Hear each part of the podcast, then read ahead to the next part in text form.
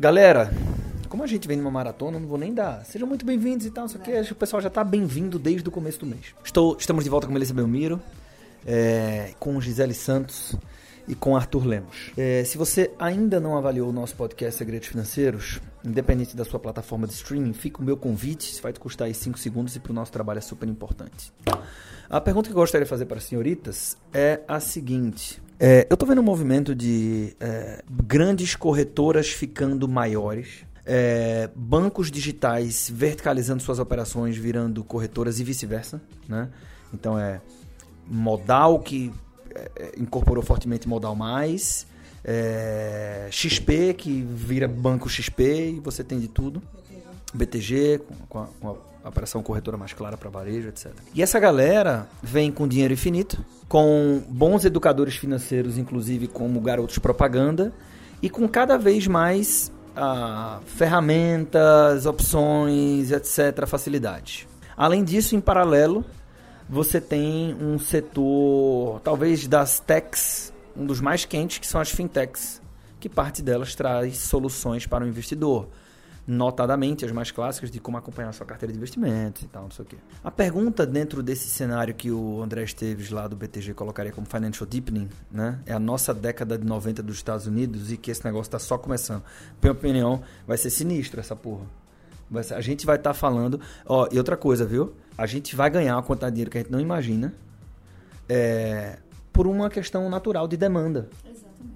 Natural, assim, tipo, bicho, o Felipe Miranda de Empíricos, ele fala um negócio do caralho. Que eu não vou lembrar qual é o filósofo aqui, mas ele fala que é como é, a história da caverna de Sócrates.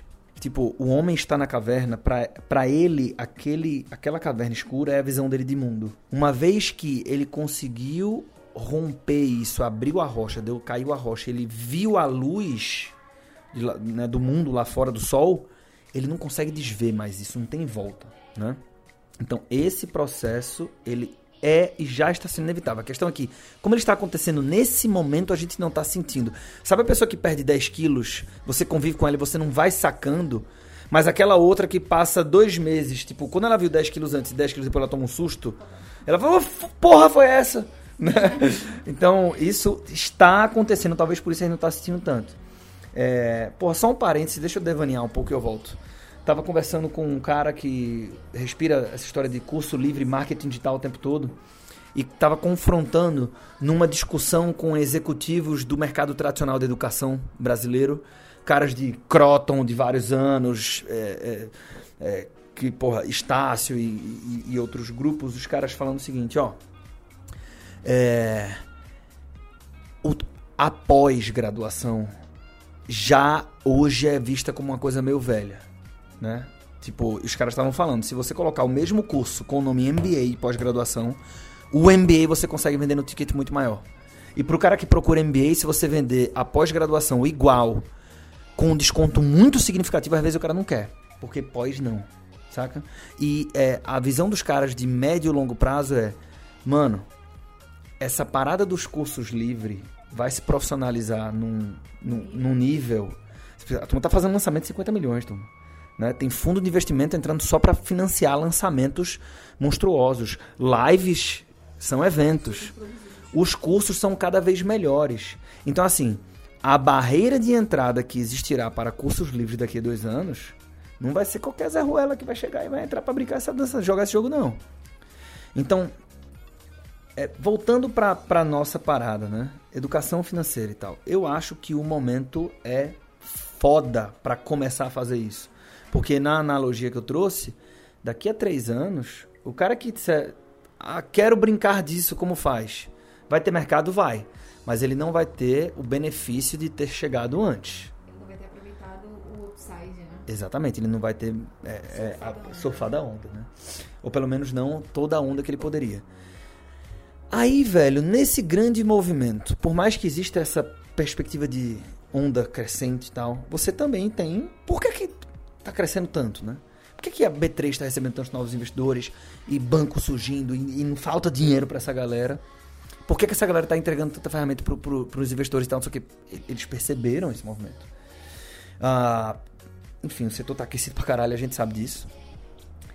Aí a pergunta que fica para o cara que está nos escutando e que está pensando em começar ou começou a trabalhar com educação financeira e tal, ainda tem espaço para essa galera ganhar dinheiro e ser feliz?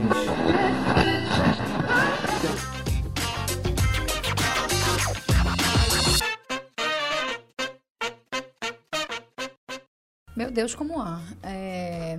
Costumo falar e parece uma coisa muito óbvia e boba, e depois da tua fala talvez pareça mais boba ainda, mas coisas óbvias têm justificativa para serem óbvias, né? Olha ao teu redor, olha para tua lista de contatos salvos, salvos no celular. Quantas das pessoas que você conhece já investem, sabem das opções que o mercado financeiro oferece?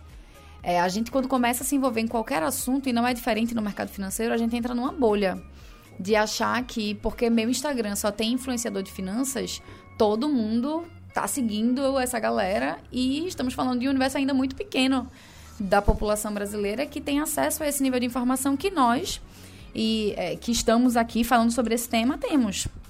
Então sim, eu acredito nessas bolhas e isso influencia a nossa forma de ver. Tem uma demanda gigantesca.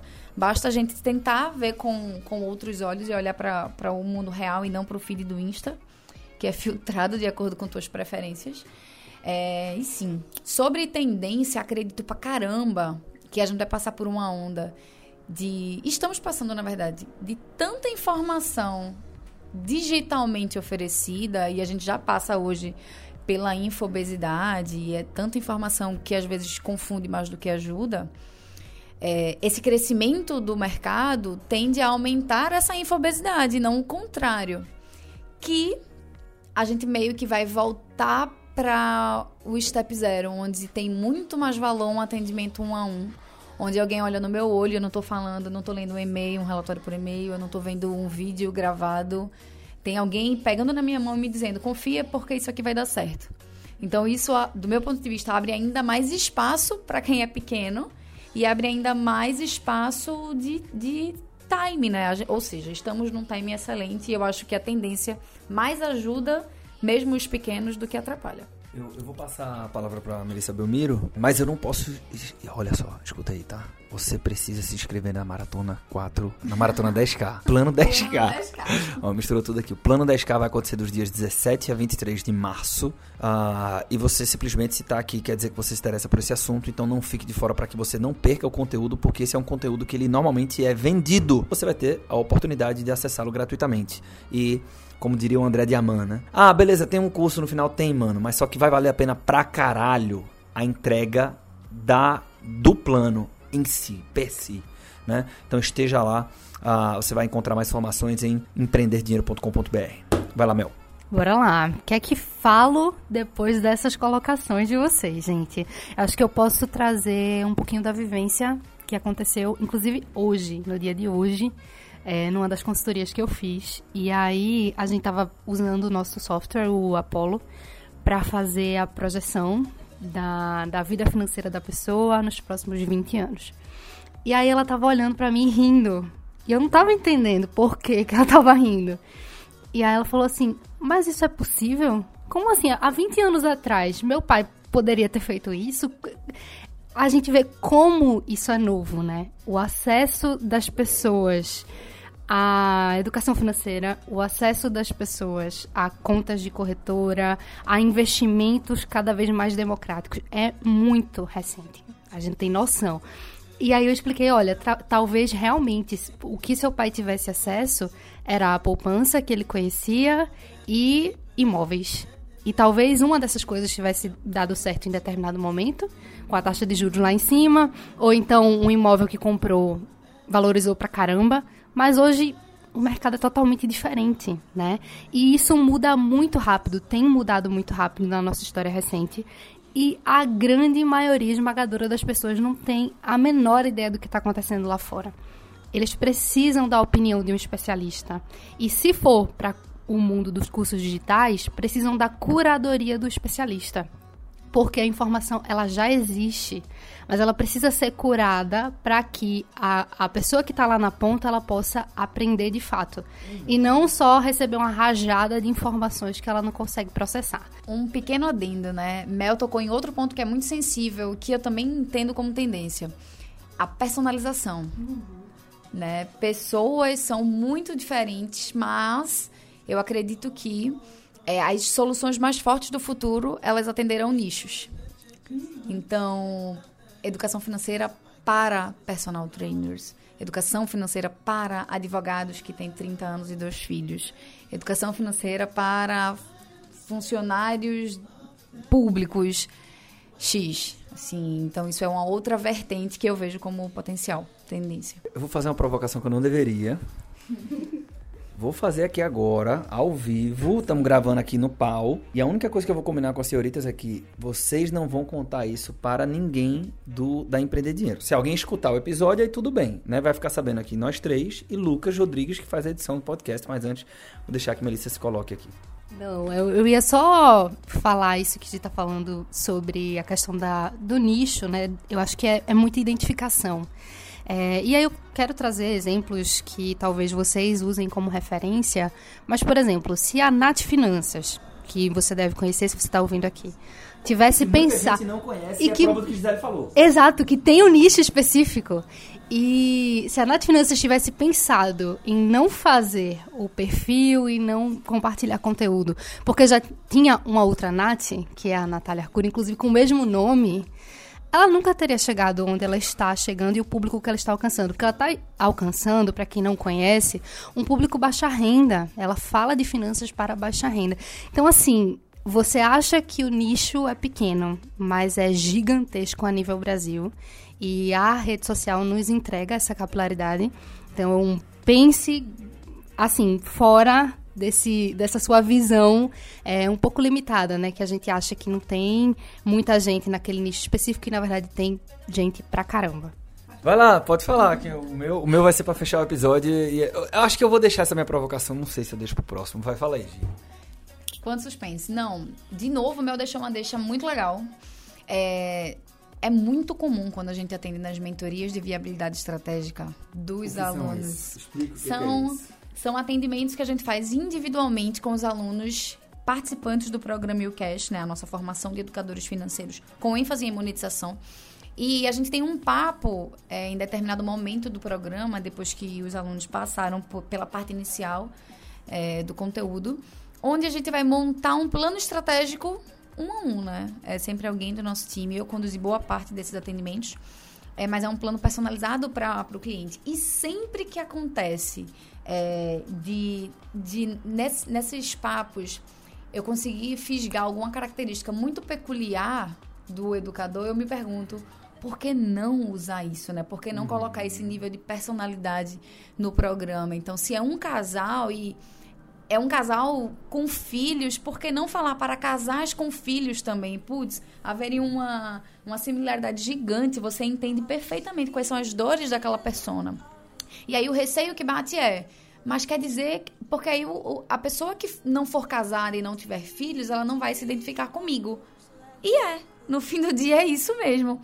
Só que a aposta é que terão tantos casais com filhos que preferirão escutar você do que o Arthur, apesar de ser casado e ter filho, é, vai ser tão grande que compensa. Então, é, não ter medo de definir bem a sua persona, escolher bem o nicho e criar o teu produto, a tua comunicação voltada para esse grupo específico, né? Tem muito mais ganhos do que perda. Bem, é o seguinte, pra gente caminhar aqui pro final desse, desse belíssimo episódio. Esse episódio foi pancada. Começou a alto nível, a gente manteve esse aqui. Eu até fiz um post no Stories agora, assim, altíssimo nível. Que é o seguinte, vamos lá. Por que, que eu disse que a gente vai combinar? Turma, é sério, hein? Senão a gente fecha o episódio aqui agora. Não vamos falar isso pra ninguém do time da Empreender Dinheiro. Se alguém escutar, tudo bem. E Lucas, por favor, você também. É... Bem, uma, uma confissão, né? Primeiro, para o ouvinte entender o porquê desse suspense. Eu sou meio. é, Como é que eu me descreveria nesse sentido? Perturbado, maluco, exatamente. Gisele fez sinal aqui. É, efusivo. É, que é o seguinte, bicho, eu tenho muitas ideias o tempo todo e fico trazendo isso e às vezes as pessoas querem me internar, às vezes elas querem me dar remédios pra controlar isso, etc. E, e por muitas vezes eu tenho ambições, sonhos, ideias, projetos que eu preciso segurar o compartilhamento disso para que as pessoas não me internem, não me deem remédios controlados, etc. Então isso é até relativamente comum. E aí tem um aqui que é, faz parte do sonho grande, que eu, eu nunca trouxe isso para reunião de gestão, certo? Posso falar? Pode. É o seguinte, bicho, veja só. A gente fica nessa, né? Porra, será que. Eu só tô falando isso porque. É, Mel falou, né? Ah, ainda dá muito espaço no Brasil e tal, não sei o quê. Até todo o papo. Disse assim: se Nath Finanças não fosse começar, porque já tinha uma outra Nath, que era a Natália Cury, ela não teria tal, tido esse espaço. E aí, porra, tem muito espaço ainda no Brasil, né? A gente tem muito essa cabeça. Tem um. Se você fosse pegar as principais entregas da gente hoje e o que está sendo desenvolvido assim. O. Que eu não posso falar o nome ainda, né? Mas que vai ser lançado em breve. Né, que é o no nosso grande, o maior lançamento da nossa história. Que é uma evolução, talvez, do maior produto que nós temos aqui. É, tem, uma, tem um charme ali que eu não conheço nenhuma outra empresa ou player que, que conseguiu é, é, entregar isso, que é justamente essa coisa de unir tecnologia e educação. Né? Então, isso melhora a experiência da consultoria. Você estava falando, né? Estava atendendo um cliente com o Apollo, foi o Oráculo, nem lembro mais qual é com o Apollo. E a pessoa abriu os olhos e tal. Só que quando você tem o recurso do Apollo, ajuda muito a fazer com que essa pessoa abra os olhos dela.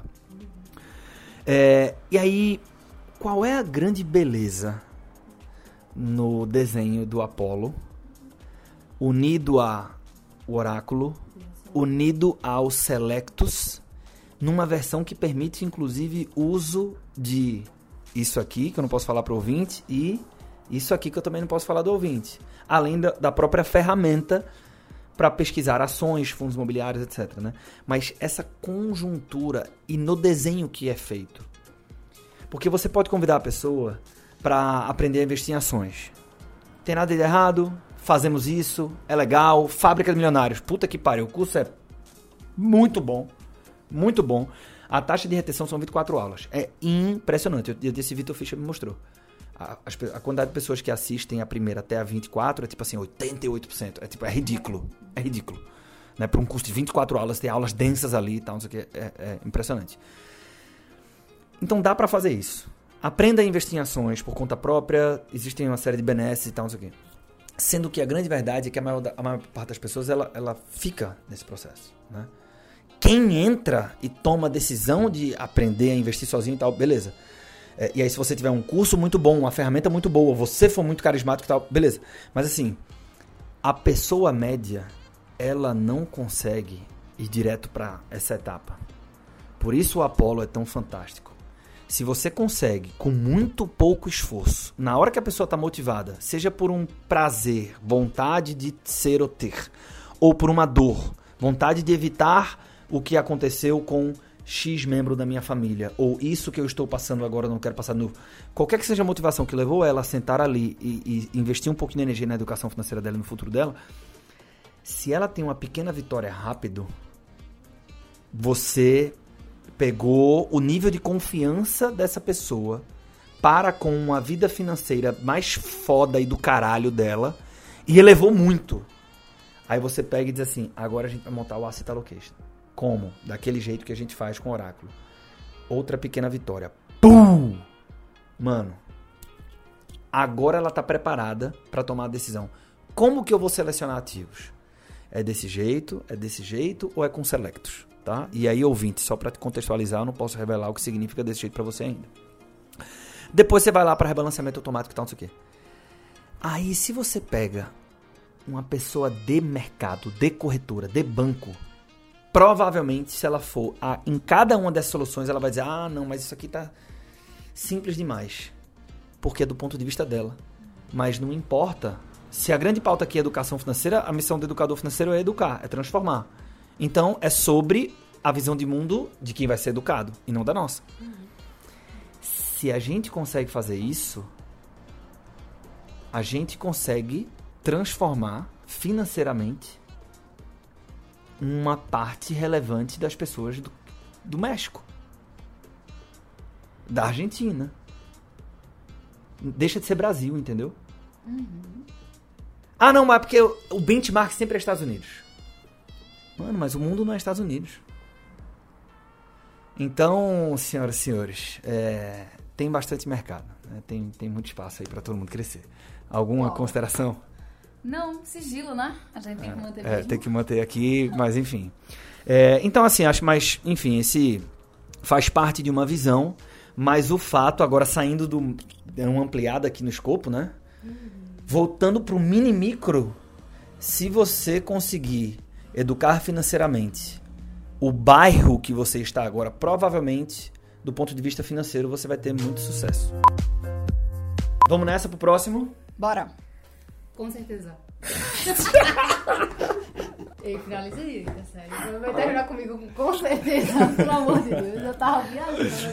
E com isso, vamos nessa para o próximo episódio, beleza, meninas? Beleza, fechado.